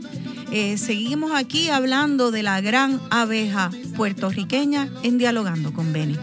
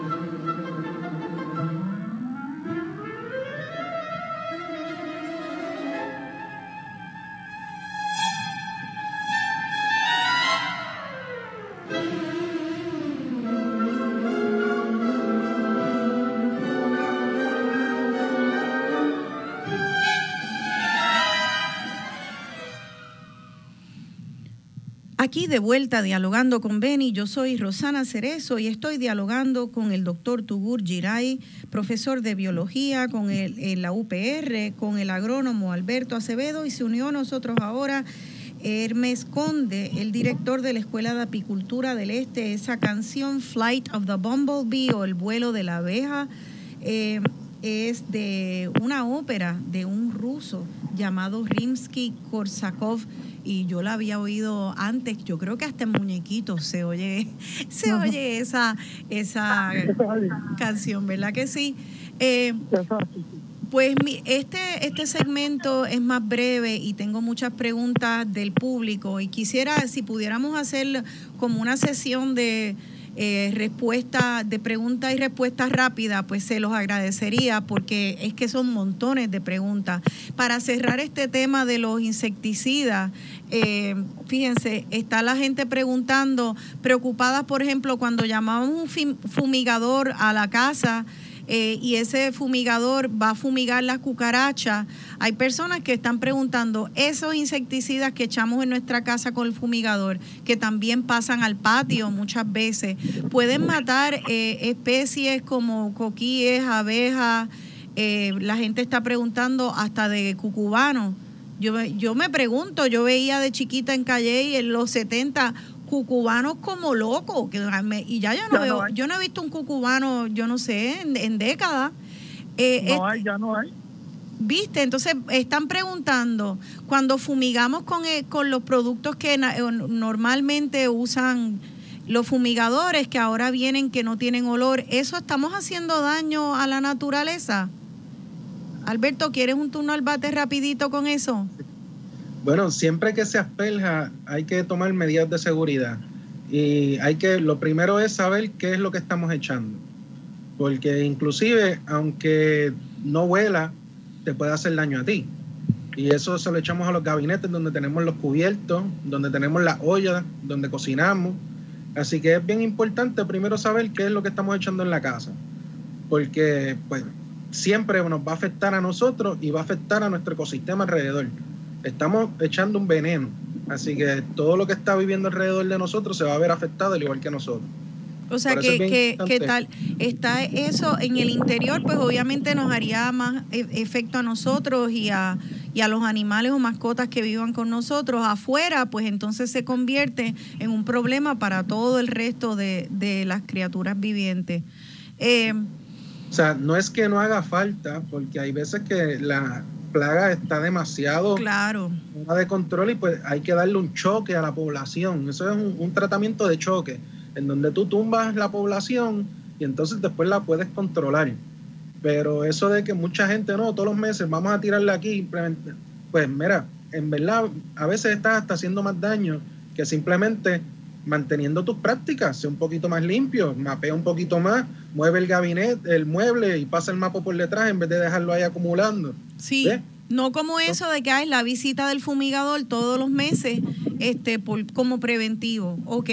Este, la otra pregunta estaba, va entonces dirigida eh, a, a Hermes Conde. Eh, los beneficios de la, de la miel, Hermes, eh, porque ahí está, estamos oyendo de estas abejas boricuas y eh, podemos comprar miel boricua, que atentos a, a tratar de comprar boricua. Así que nos están preguntando, primero, si producimos suficiente miel como para la demanda que hay en Puerto Rico. Y segundo, si la miel boricua eh, es buena y, y, bueno, si es buena, eh, eh, si está adulterada también. Muchas preguntas ahí en, que- en una. Sí, pero mira, una de las mejores miel que hay es la de Puerto Rico porque es una miel multifloral. Multifloral te quiere decir a ti que la abeja recoge de todas de todas las flores. Es una miel que es buena, es buena este antiséptica para el estómago, para para el asma, para este antibacterial. Tiene un sinnúmero un sin, un sinnúmero de propiedades, de propiedades, ¿verdad? ¿Para qué? Para tomar. Bien. No obstante, no obstante, al país siempre ingresa miel que, que no es miel de- son mieles de adulteradas y eso no te lo vamos a decir. En algunos pues hay de azúcar, de hechas de azúcar. Pero sin embargo, la miel de Puerto Rico es una de las mieles catalogadas como es. Entonces, no estamos produciendo, Eh, pe- no estamos produciendo actualmente Sí. la cantidad de miel necesaria para suplir el país. ya. Pero, pero, Ah, eh, otra cosa, otra cosa. sí, Los diabéticos, tú ves que esta, estas úlceras, estas úlceras de los diabéticos, si se maneja con, todo estéril, la miel de abeja es lo mejor que hay para curar las úlceras de los diabéticos. Ok, hay una miel que es la miel que tiene la- las colmenas en su, en su, en su almacén guardada, que es la que ellos usan para alguna emergencia, y esa miel es sumamente importante. Y nosotros muchas veces se la dejamos a los pacientes de cáncer, porque el reflujo, para el reflujo de la quimioterapia, no hay nada como esa miel negra, que a la gente no le gusta porque es negra. Sin embargo, es la mejor miel que hay para el reflujo de la quimioterapia de los pacientes de cáncer.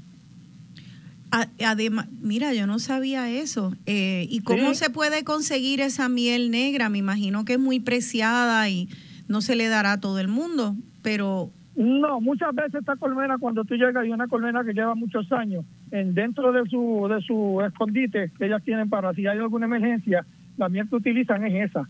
Y muchas veces si se remueve una colmena y se hallan paneles con esa miel, pues se conserva para eso, para tales efectos de eso. Nosotros en la escuela se las regalábamos a pacientes del hospital oncológico sin ningún costo. Cuando teníamos que conseguíamos, se las regalábamos porque sabía- sabíamos que es sumamente este, efectiva para, para contrarrestar la, la, quimioterapia de los pacientes con cáncer, que es sumamente importante. fantástico. Y le pregunto entonces, aparte de esa miel negra, ¿qué otros beneficios tiene la miel para la salud, para la salud humana? He, he escuchado que he escuchado de un apicultor que con quien me puse a conversar en un mercado que me dijo que, que cuando caí, que una vez él notó que se murió un animal debajo de la colmena y que caía de la resina de la colmena, caí- caía de, eh, sobre el animal y que sencillamente no se podría, estaba como preservado, no apestaba ni nada. Y yo pensé, pero ¿cómo puede ser? ¿A qué se debe eso, Conde? Bueno, eso se debe, mira, eso se debe cuando algún tipo de, animal o algo entra a la colmena y la, col- y la colmena lo matan, ellas lo cogen y lo embalsaman con propóleo. Y eso es que lo forran. El propóleo no es otra cosa que la, la resina de los árboles que ella consigue en diferentes sitios. ¿Para qué? Para sellar sus panales y para sellar los huecos para que no entre ningún tipo de, que, de, de animal dentro de la colmena ni bacterias. Y por lo tanto, ella lo coge y lo, embalsama de tal manera que cuando tú lo coges está embalsamado. El propóleo es sumamente medicinal, sumamente medicinal, este, como, como infusión. Hay gente que lo toman con diferentes, con, con, con diferentes este, plantas, con sábila, con eucalipto, con cúrcuma y para el asma pues es sumamente bueno, pero como infusión es sumamente muy importante y ese esa es la resina que ella trae de cada árbol para sellar que, que no se meta ningún tipo de hormiga, cucaracha ni nada, de por eso es que la, miel es tan limpia porque ella se, es bien higiénica y no deja que nada entre ahí dentro a contaminar la miel. Wow. Eh, así que esta, esta miel sirve para, para embalsamar también, eh, Sí, porque el propóleo, propóleo. el propóleo que hay en la miel. Propóleo. el propóleo. Correcto. Y entonces, el- las colmenas. lo cual quiere decir entonces que la miel también tiene eh, uno, un efecto antibacterial. Entonces, Sí, sí, correcto. Y entonces, si usted, la- una de las mejores mascarillas que usted se pone para verse bien bonita en la piel, es la miel. Es una mascarilla de miel. Este, muchos de los lipsticks que ustedes utilizan son hechos a base de la cera. Ya tuviste los champús que se están haciendo actualmente para el pelo a base de la miel. Y, y hay muchos productos, muchos productos este, que se están confeccionando actualmente en base a la cera y en base a la miel y a los diferentes a los diferentes este, polen. El polen uno de los de los beneficios de la de la colmena, porque el polen pues para las personas que son almáticas, este la infusión de polen es sumamente bien importante y es sumamente este efectiva contra el asma. y, wow. Y entonces también yo estaba leyendo hace un tiempo que los alemanes consideran el, el, el bipolen, el sí, el polen, eh, que lo conseguimos aquí en Puerto Rico ahora en unos envases que se ven como unas pepitas amarillas crujientes. Eh, y los alemanes eh, lo consideran como una medicina muy efectiva para, el- para el problem, problemas de hígado y, y otros problemas. y Eh, la gastritis, eso es correcto. O sea que estamos hablando de que, de que hay, hay salen diversos productos entonces de, de la, producción de la colmena. Eso es correcto, eso es correcto. Hay diversos productos, no solamente. Lo que pasa es que muchas veces la gente se enfoca, ¿verdad?, en la producción de miel, pero hay muchas cosas más importantes, muchas más cosas más importantes que, que se que se detectan de la miel. Por eso, mira, nosotros siempre hemos dicho y siempre estamos que el brazo, el brazo de más importante que nosotros tenemos en Puerto Rico, hay cuatro laboratorios, escucha, y esos cuatro laboratorios son los cuatro laboratorios que desarrollan investigaciones sobre las abejas y nosotros tenemos uno aquí en la Universidad de Puerto Rico y la gente no lo entiende que es importante, importante las investigaciones que se desarrollan ahí porque no solamente escucha se desarrollan la gente este, investigaciones en relación a, al uso del productos de las abejas, a, también a lo del a lo del ser humano. Y eso es bien importante de esos cuatro laboratorios el de la Universidad de Puerto Rico nosotros tenemos uno aquí en Puerto Rico y nosotros, el brazo investigativo de todo lo que tiene que ver con abejas para nosotros es el doctor Giral Turul y, su equipo de trabajo y nosotros siempre lo hemos dicho y lo, lo, llevamos de la mano siempre donde quiera que estamos, porque ese es el brazo importante de las abejas para nosotros poder desarrollar los diferentes diferentes tácticas, diferentes este, investigaciones en relación a lo que afecta no solamente a las abejas, a toda la biodiversidad de, plantas, árboles, flora, Así es. Por eso es que la UPR es un servicio esencial para este país y ante la Junta de Control Fiscal que y todo y todos los buitres que están buscando cortar y recortar y debilitar esta institución, tenemos que entender que esto esta universidad es como el agua y como el aire, porque trae conocimiento vital para nuestra supervivencia y según se va debilitando la institución, así se debilita la educación y por lo tanto empezamos a ser seres humanos que propagan conductas destructivas en vez de constructivas. Eh, Nosotros buscamos alianzas, mira, alianzas con apicultores de Estados Unidos, este, alianzas con investigadores de Estados Unidos a través del doctor Díaz Turul, ¿para qué? Para así poder solicitar diferentes ayudas, aunque no es monetaria, pero solicitamos ayudas de polen, solicitamos ayudas de proteína para las abejas, solicitamos cajas para las abejas, porque pues si no las hay en Puerto Rico, nosotros hemos hecho esas alianzas a través del doctor Díaz Turul y otros compañeros este, apicultores de Nebraska, Nueva York, de Estados Unidos, Canadá, este, la Pollination, Pollination Chic, y eso nos ayuda a que a los apicultores a mantenerlos que en un grupo de cooperación y a la vanguardia, a la vanguardia, escuche esa palabra, a la vanguardia de las investigaciones en relación a las abejas. Excelente. No todo el que viene por ahí, escucha, no todo el que viene por ahí, y por ahí hay dos o tres compañías de Estados Unidos que vienen atrás del billetito que hay en los programas de abejas. Los cogieron, se fueron. Pero ¿y por qué esos fondos no se le pasan a la Universidad de Puerto Rico? ¿Ah? Y entonces tenemos un, este, un fortalecimiento del laboratorio. Allí se educan apicultores, allí se llevan los apicultores, se, se educan este, en, en, en, en el trasfondo mucho más avanzado, en cursos avanzados de abejas, gratuitamente. ¿Tú me entiendes? Sí, sí.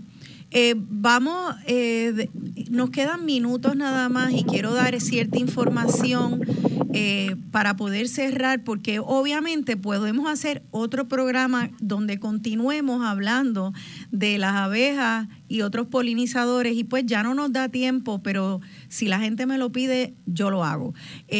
salgan a buscar más información. así que vamos a Primero, ¿dónde hay escuelas de apicultura en Puerto Rico para aquellas personas interesadas? Conde. Tenemos la escuela de apicultura hermana de Atillo y tenemos la escuela de apicultura de Fajardo. De Fajardo. Excelente. Entonces, ayer hablando con el doctor Tubur Giray, eh, usted, profesor, me dijo que había que tener cuidado eh, con las personas que empiecen eh, de manera ¿verdad? más aficionada en Puerto Rico a, hacer apicultura, eh, que usted quería hacer una advertencia a esos apicultores empezando en cuanto a la importación de, de abejas del exterior. ¿Nos puede explicar brevemente de qué trata esto? Sí, gracias por la pregunta. Básicamente, eh, otra eh, característica de abeja de aquí, por su aislamiento y por su su defensa contra el ácaro es tiene poco viruses. Viruses son como de coronavirus, eh, están re- regando en todo el mundo y hay alrededor de no uno, sino 16. Y la matanza, el nivel de matanza no es como coronavirus, sino es a nivel de 40% de las colmenas mueren en un año con Wow. esas viruses. Y eh, en Puerto Rico solamente tenemos cuatro de los 16 eh, lo que prevelan y causan problemas. en Cuatro el de los mundo. 16 virus nada más aquí en Puerto Rico.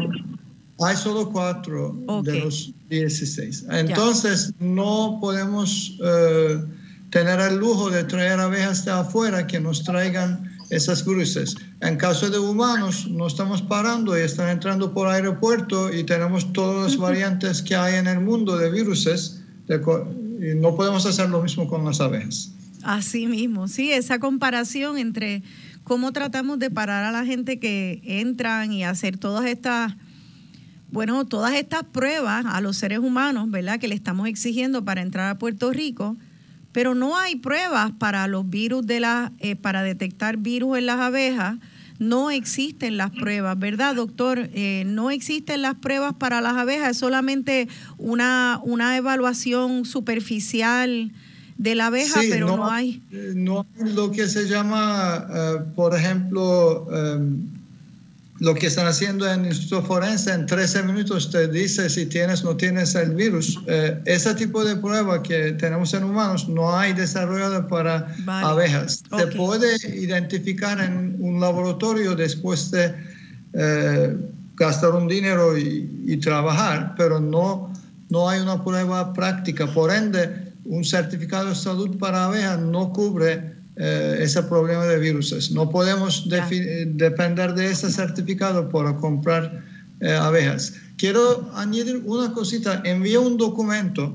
Es una carta escrita por 22 miembros de Sociedad Nacional de Ciencias. Eh, está en chat. Eh, y esa carta era todo, todo eh, población científica, los- la cima de esa población, tratando eh, advertir, eh, avisar al gobierno y pueblo de Puerto Rico que no deben de eh, eh, hacer fumigaciones contra mosquito, que ese causa más daño que beneficio. ¿Dónde está Es- esa es- carta? No entendí en qué chat. En el de Eh, Skype. En el Skype usted lo tiene. Ah, ya la mandó. Ok, como yo, pues eso quiere decir que lo tiene eh, aquí la, la, la técnico de control. Gracias por enviármelo, lo voy a pedir y como quiera, eh, luego si me lo pueden mandar también a, a mi email, pues yo lo quiero compartir. Es una carta entonces de la comunidad de, un- de distintas, de distintos profesores. Sí, National Academy of Sciences es, lo, es el último nivel eh, en ciencia en, en el mundo y 22 de ellos, miembros de ellos han eh, firmado una carta eh, de una página pidiendo no, no causar daño eh, utilizando eh, esas fumigaciones porque es una respuesta como reflejo, pero eh, esa respuesta de reflejo realmente es malo. Como, como sale con todo, ¿no? Si hacemos algo deprisa, nos sale mal. Pero fíjense es que yo, yo me quedo boba, de verdad. Yo, este, nuestro gobierno le está dando cientos de millones de dólares a Monsanto y que nosotros tengamos que estar, eh, que, que crean, son los que crean, entre otras, entre otras cosas, de semillas Frankenstein, qué sé yo, no estamos entrando eso, pero crean el glifosato, ya no se llaman Monsanto, tienen otros nombres para ocultarse. Creo que ya ahora es Bayer que compró a Monsanto. Este no eso podemos, hemos hecho programas y seguiremos haciendo, pero lo que yo no entiendo es cómo puede ser que nosotras estemos buscando imprimir estas cartas para cuando ya están los, los trabajadores de municipio y de obras públicas este, empezando a asesinar vida en nuestro país y tener que estar viendo, mira que la ley 30, mira que si la carta de, de la Academia Nacional de las Ciencias, ¿cómo va a ser? ¿Dónde está el brazo del Estado haciendo su función? No la está haciendo. Y se está doblando a los intereses corporativos a expensas de la vida de sus propias eh, proles. Porque ven acá, aquí hay un gobernante acaso que no sea humano y que no vaya a tener hijos e hijas y nietos y nietas que se pueden afectar con cáncer y con todo el montón de problemas que causamos con el glifosato. Ni se diga que vamos a comprometerle el, el alimento a nuestros descendientes.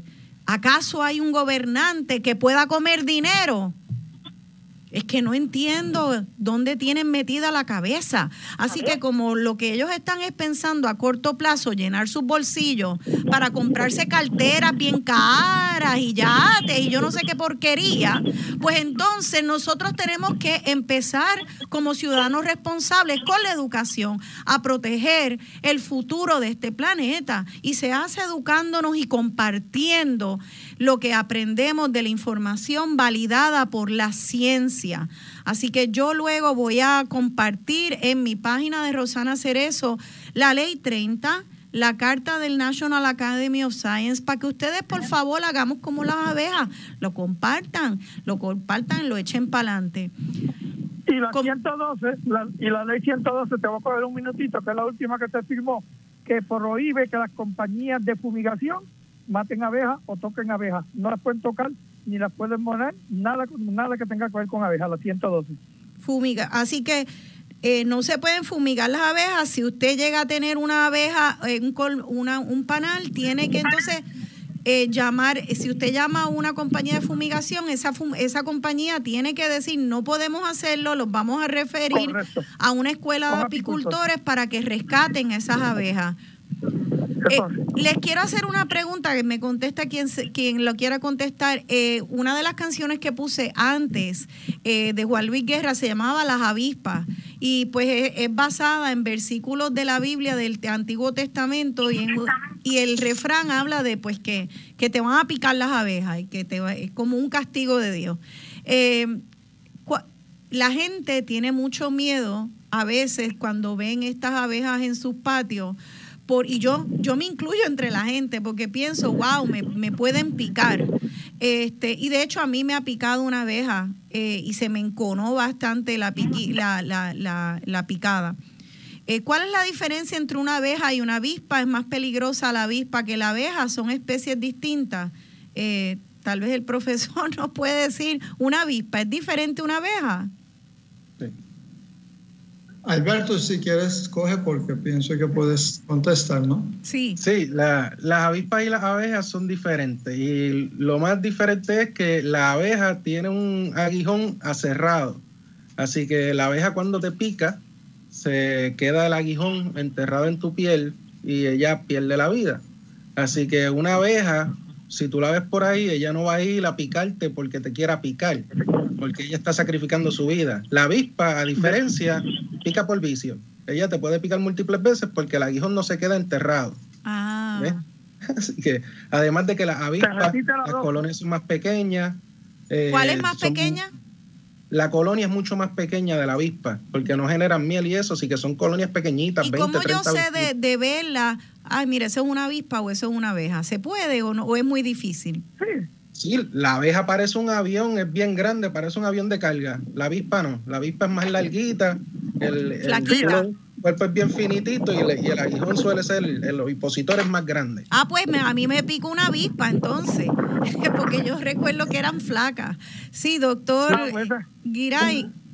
Una cosa es que sí, si hay una colmena, una colonia eh, eh, donde no debe de estar eh, niños, patio, etcétera, esa sí hay que remover, sí hay que rescatar, hay que llamar a alguien para mover de ahí. Eh, cualquier organismo que no, está en un sitio donde no está deseado, Sí. esa se llama una plaga. Esa ya no es una abeja, sino es una plaga. Hay que eliminar, pero eliminamos en una manera adecuada lo que se llama rescate. De ahí levanta y pone donde queramos ponerlo. Muy bien. Así que si tú tienes un árbol cerca de la casa, eh, va a crecer grande, puedes mover esa pequeña planta a otro lugar, ¿no? Eh, eh, así eh, con las abejas también, porque sí pueden ser muy peligrosas. La abeja europea, mansa, no importa cómo llamamos, una colmena de 100.000 abejas, si está revolcado, esa puede matar a una persona. claro, o sea que eso no quiere decir que si usted tiene una colmena de abejas en su patio, usted tiene que, ay, me tengo que estar feliz y no le puedo, la tengo que vivir con ella aunque me piquen, si llegaran a picar. Eh, puede llamar entonces a, a, las escuelas o si llama un fumigador, el fumigador tiene que referirlo a una persona que puede hacer ese rescate. Ya nos tenemos que ir. Me gustaría entonces que por favor el señor Hermes Conde nos dé el teléfono de la Escuela de Apicultura del Este. Sí, nosotros estamos en el 787-215-4844 y tenemos un grupo que se ha mantenido ¿verdad? durante todo el COVID.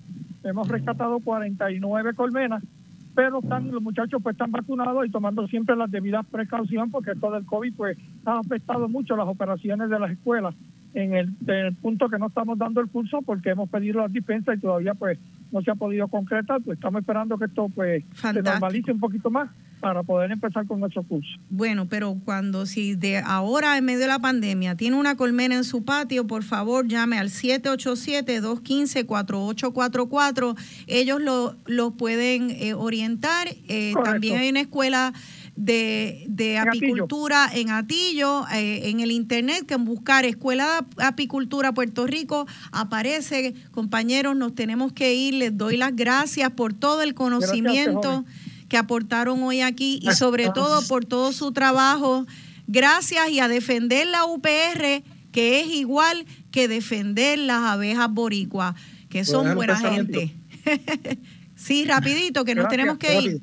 La abeja es importante y de los animales más importantes, no solo porque sale a trabajar todos los días, sino por el trabajo que hace por los demás. Así que nosotros como humanos tenemos que darnos cuenta que todo lo que hacemos por nosotros, al nosotros morir, muere. Pero todo lo que hacemos por los demás perdura en la gente que sigue. Qué lindo, Así que trabajemos por los demás. qué lindo. Dios te cuide. Gracias, igual a ustedes y gracias, pues vamos a imitar a las abejas. Muchas gracias, estar en servicio a los demás. Se despide de ustedes esta abeja obrera, Rosana Cerezo. Hasta el próximo domingo, un gran abrazo y a cuidarnos unos a los otros.